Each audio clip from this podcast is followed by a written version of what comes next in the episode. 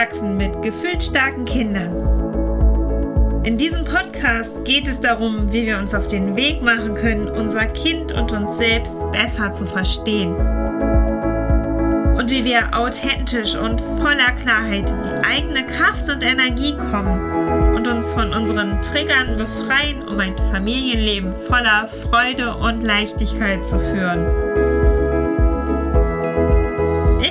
Annika Fallbusch, Eltern- und Familienberaterin und Life Coach. Und ich freue mich, dich hier auf deinem Weg ein Stück begleiten zu dürfen.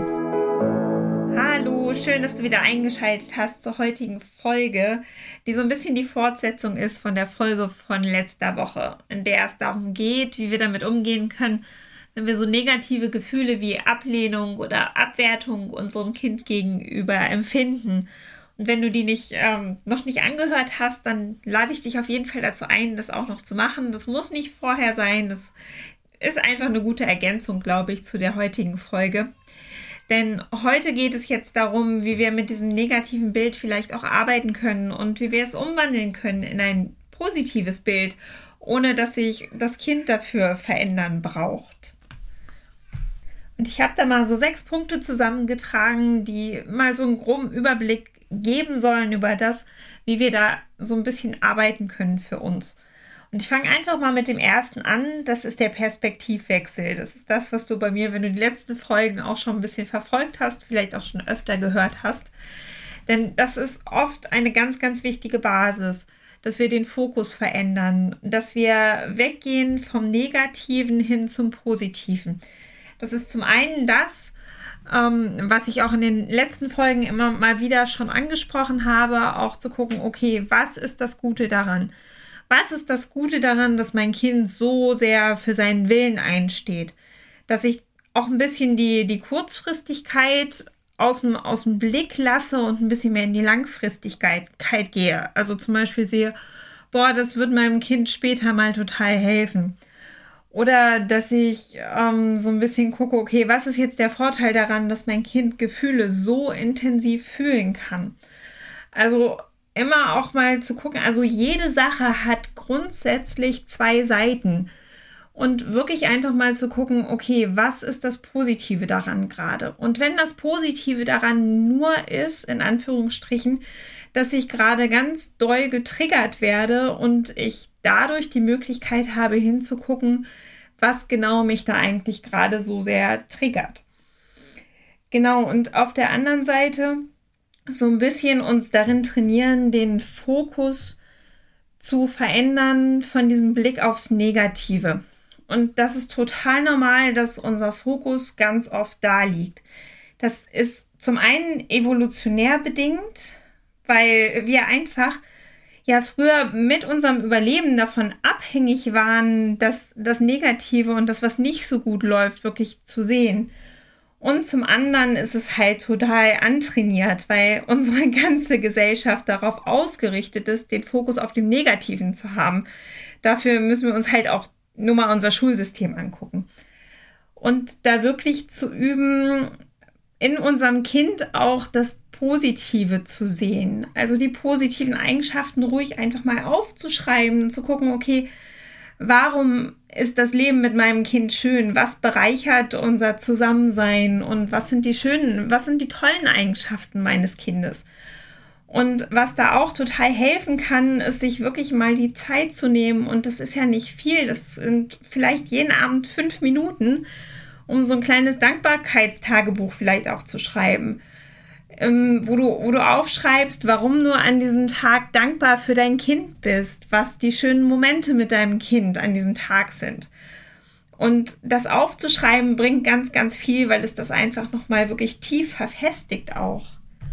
Ja, der nächste Punkt erschließt sich ein ganzes Stück weit aus dem ersten Punkt. Und zwar das, worauf wir den Fokus legen, ähm, sorgt oft dafür, dass wir gewisse Erwartungen haben. Und da ist es ganz wichtig, dass wir uns einmal bewusst werden, welche Erwartungen habe ich denn? Habe ich die Erwartung, dass gleich der nächste große Wutausbruch kommt? Habe ich die Erwartung, dass mein Kind gleich wieder der Schwester oder dem Bruder wehtut? Habe ich die Erwartung, dass gleich der nächste Konflikt kommt? Also all solche Dinge, dass wir uns das wirklich mal bewusst werden, was da vielleicht auch die ganze Zeit irgendwo im Hintergrund bei uns abläuft. Vielleicht haben wir einfach so eine gewisse Anspannung und, und Angst in uns, weil wir die ganze Zeit denken, oh, oh Gott, gleich, gleich passiert's wieder. Ich muss vorbereitet sein darauf, dass ähm, gleich die nächste unkontrollierbare Situation hier bei uns zu Hause auftritt oder so. Und das, was dabei ganz, ganz wichtig ist, ist wirklich auch zu sehen, ähm, dass das auch echt einen Einfluss darauf hat, was tatsächlich passiert in unserem Leben. Also es tritt ganz oft das ein, woran wir, woran wir denken, weil ja, unser Kind auch in gewisser Weise diese Anspannung total bemerkt und ähm, wir das ein Stück weit auch auch selber begünstigen dadurch, auch wenn wir das natürlich überhaupt nicht wollen. Und das Ding ist, dass unser Kind das ganz oft merkt, diese Erwartungen, die da irgendwo sind, selbst wenn sie nicht ausgesprochen sind, das, es wird irgendwo ein Stück weit übertragen und es kommt irgendwo ein Stück weit an, wodurch halt auch ein bisschen die Gefahr besteht, dass das Kind dann irgendwann für sich denkt, naja, es wird ja sowieso erwartet von mir oder ähm, Mama oder Papa, die erwarten das von mir. Ich, ich möchte die Erwartungen ja auch ein Stück weit erfüllen, so paradox das auch klingen mag. Und das, was wir da wirklich machen können, ist das ganz, ganz bewusst loslassen und ins Vertrauen gehen. Und ich glaube vor allem uns selbst sagen, egal was passiert, ich komme damit zurecht. Denn ganz oft sind wir in so einer Anspannung und, und Kontrollhaltung, weil wir das Gefühl haben, oh Gott, ich muss mich da jetzt drauf vorbereiten, weil sonst komme ich damit nicht zurecht. Und da wirklich bei sich zu sein und zu sagen, egal was ist, ich schaffe das. Wir haben schon so viel gemeistert und auch das schaffe ich. Ich bin stark, ich kann meinem Kind Halt geben. Genau, das zum einen und dann auch raus aus der Angst vor der Zukunft gehen. Also, weil wir, wir holen irgendwie die Vergangenheit damit auch ein Stück weit in die Zukunft, indem wir so, so Angst davor haben und in dieser Anspannung sind und da wirklich so einen Cut machen und zum, zum einen denken, überlegen, sind meine Ängste real? Ist es real, dass es so bleibt? Ist es real, ähm, dass gleich ein Wutausbruch zum Beispiel kommt, den, den ich nicht richtig begleitet kriege? Und auch vielleicht mal unsere Erfolge aufschreiben. Welche Wutausbrüche, welche wirklich anspruchsvollen Situationen hast du vielleicht auch schon wirklich gut gemeistert? Und brauchst du diese Kontrolle, brauchst du diese Angst? Und da wirklich, ja, dass wir in so eine Haltung gehen, wo wir sagen, okay, egal was kommt, egal was ist, ich komme damit zurecht und ich bin offen und ich lasse los. Der nächste Punkt ist einer, der mir zugegebenerweise anfangs auch ein bisschen schwer gefallen ist. Und das ist der Punkt, wirklich Verantwortung zu nehmen und rauszugehen aus dieser Hilflosigkeit und aus, ja, ein Stück weit der Opferrolle. Also diesem Gefühl davon, ungerecht behandelt zu werden, nicht gesehen zu werden, vielleicht auch so ein bisschen das Gefühl davon, boah, warum habe ich denn jetzt ausgerechnet so ein in Anf Anführungsstrichen schwieriges beziehungsweise herausforderndes Kind. Und wir dürfen uns da auch wirklich ganz klar unsere Gedanken mal angucken. Was, was denken wir also zum Beispiel über den Alltag? Vielleicht sind es auch so Gedanken im, im Bezug auf mögliche Wutausbrüche im Sinne von, ich schaffe das nicht, ich kann das nicht, das ist mir zu viel, ich weiß nicht, was ich tun soll. Also wirklich gucken, okay, wie, wie denke ich auch über mich in dieser Interaktion? Traue ich mir zu, das einfach wirklich zu begleiten? Und wie, wie ich ja auch im, im letzten Punkt schon gesagt habe, wirklich in dieses Vertrauen zu gehen. Ja, du kannst das. Es braucht manchmal ein bisschen Übung und es ist manchmal wirklich kraftzehrend. Aber du kannst das dass wir nicht anfangen, unseren Alltag darum zu stricken, wie wir irgendwie Konflikten aus dem Weg gehen können. Klar, wir dürfen gucken, okay, ähm, wie können wir unseren Alltag gestalten, dass mein Kind jetzt nicht unbedingt in die mega Überforderung kommt. Aber das ist ja auch schon ein Punkt von Verantwortung übernehmen. Ich gucke, was jeder von uns braucht und strukturiere unseren Tag entsprechend. Ich gucke, wo es Pausen braucht ich gucke, wo es Input braucht. Denn das ist ja auch bei gefühlsstarken Kindern oft ein sehr, sehr interessanter Wechsel, dass sie einfach so, so einen ständigen Wechsel gefühlt brauchen von Input und, und dann aber auch wieder Pause. Also zu sagen, okay, ich gehe in die Verantwortung, ich ich, ich, ich lerne mich selbst besser kennen, um zu gucken, was ich brauche. Ich hole mir vielleicht Hilfe, in welcher Form auch immer, ob ich mir jemanden helfe, äh, jemanden suche, der mit, mit mir meine Themen anguckt und auflöst. Oder indem ich mir Hilfe im Haushalt suche. Oder indem ich mir einen Verwandten suche, der nochmal ein, zwei Mal in der Woche einen Nachmittag mit meinem Kind übernimmt, damit ich da Raum habe und Pause habe und durchatmen kann, um dann wieder gut da sein zu können. Kommen wir zu Punkt 4 und der ist hinterfragen. Wirklich uns selbst hinterfragen, suche ich vielleicht sogar nach Bestätigung und Anerkennung vom Außen? definiere ich hier eventuell sogar meinen Wert drüber.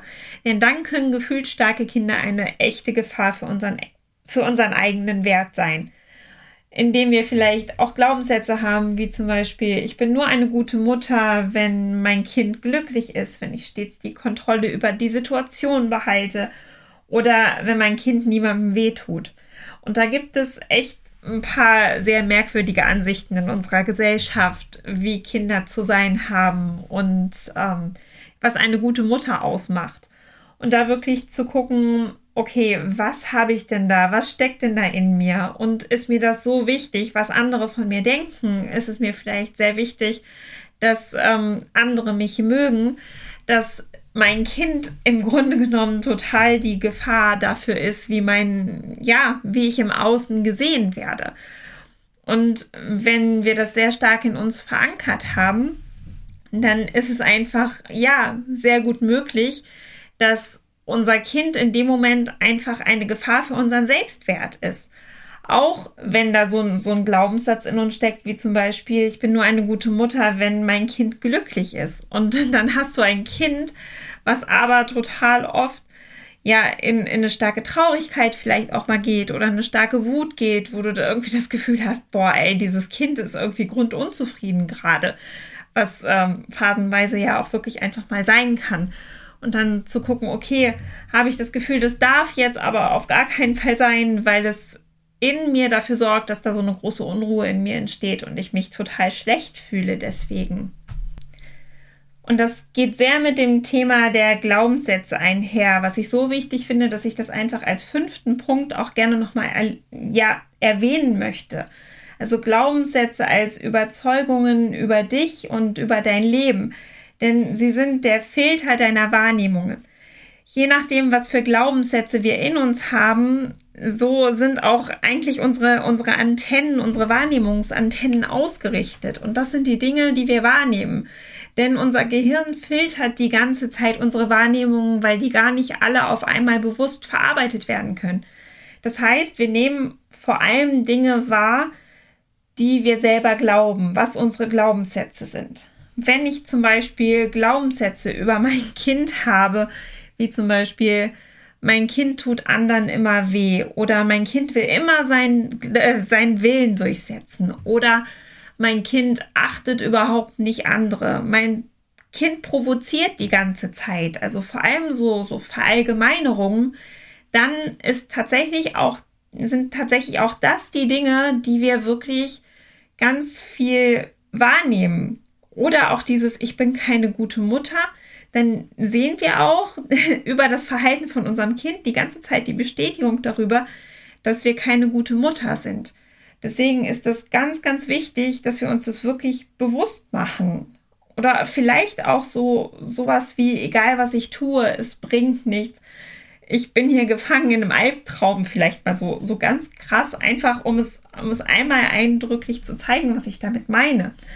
Dass wir uns das also wirklich bewusst machen und nicht vielleicht sogar in so eine Hilflosigkeit reingehen im Sinne von, ich kann sowieso nichts tun und mein Kind ist halt einfach so. Und, und dann auch aufhören, das wirklich zu versuchen. Und dass wir, wenn wir das einmal bewusst haben, das dann auch wirklich loslassen können und uns neu ausrichten können.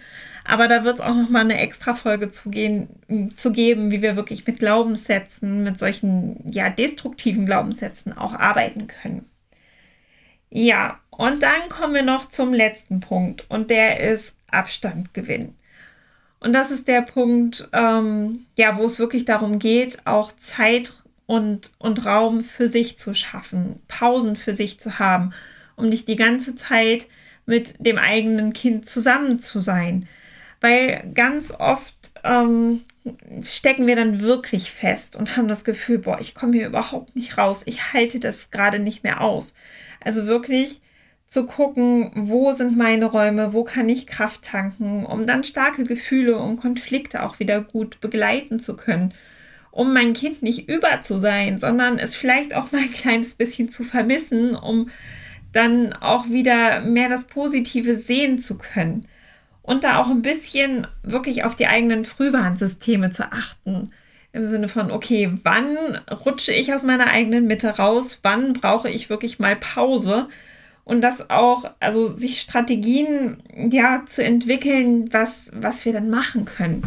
Habe ich dann zum Beispiel jemanden an der Hand, wo das Kind hin kann? Oder ja, sage ich wirklich mal zur Not, boah, ich merke, ich, ich komme hier jetzt tatsächlich bereits in den roten Bereich. Es gibt jetzt einfach mal eine Folge Fernsehen, damit ich runterfahren kann. Also sich, sich wirklich Strategien überlegen und auch gucken, okay, wie komme ich denn in meine eigene Ruhe? Wie, ja, komme ich vielleicht auch schnell wieder in meine Kraft? Und ja, sich, sich beobachten. Also ich merke es zum Beispiel, dass wenn ich so drei, vier Stunden am Stück mit den Kindern zusammen war, dass es dann eine Pause braucht. Und dann auch so ein bisschen gucken, okay, wie können wir uns da im Alltag strukturieren, dass dann vielleicht auch der Partner zum Beispiel übernehmen kann in dem Moment. Ja, und jetzt zum Abschluss einfach wirklich nochmal der Gedanke, dein Kind ist ein Geschenk und es ist gut so, wie es ist und es mag seine Herausforderungen haben. Und es ist eventuell auch gerade eine herausfordernde Zeit für dich. Aber vielleicht hilft es dir ja auch, einfach mal vielleicht so 20 Dinge oder wenn dir noch mehr einfällt, sogar noch mehr gerne aufzuschreiben, warum dein Kind ein Geschenk ist, warum du es liebst und warum es toll ist, genauso wie es ist.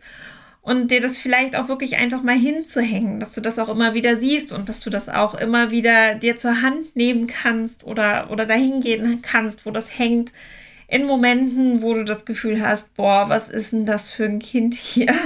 Ich, ich mag mein Kind gerade irgendwie nicht. Also das hilft dann wirklich, das in dem Moment auch zu lesen. Genau. Ansonsten war das jetzt so ein bisschen so ein Überblick, ohne Garantie auf Vollständigkeit natürlich freue mich natürlich, ähm, wenn du noch Ergänzungen hast, dann, ähm, dass du das, wenn du das dann auch gerne einfach mal unter den entsprechenden Instagram- oder Facebook-Post drunter schreibst. Das ist ja, denke ich, auch mal ganz wertvoll für andere Eltern. Und ähm, ja, freue mich sowieso, wie immer, über Feedback und über Fragen oder Anregungen, was auch immer. Und äh, bedanke mich wieder für deine Zeit und wünsche dir noch einen ganz wundervollen Tag. Bis zum nächsten Mal, deine Annika.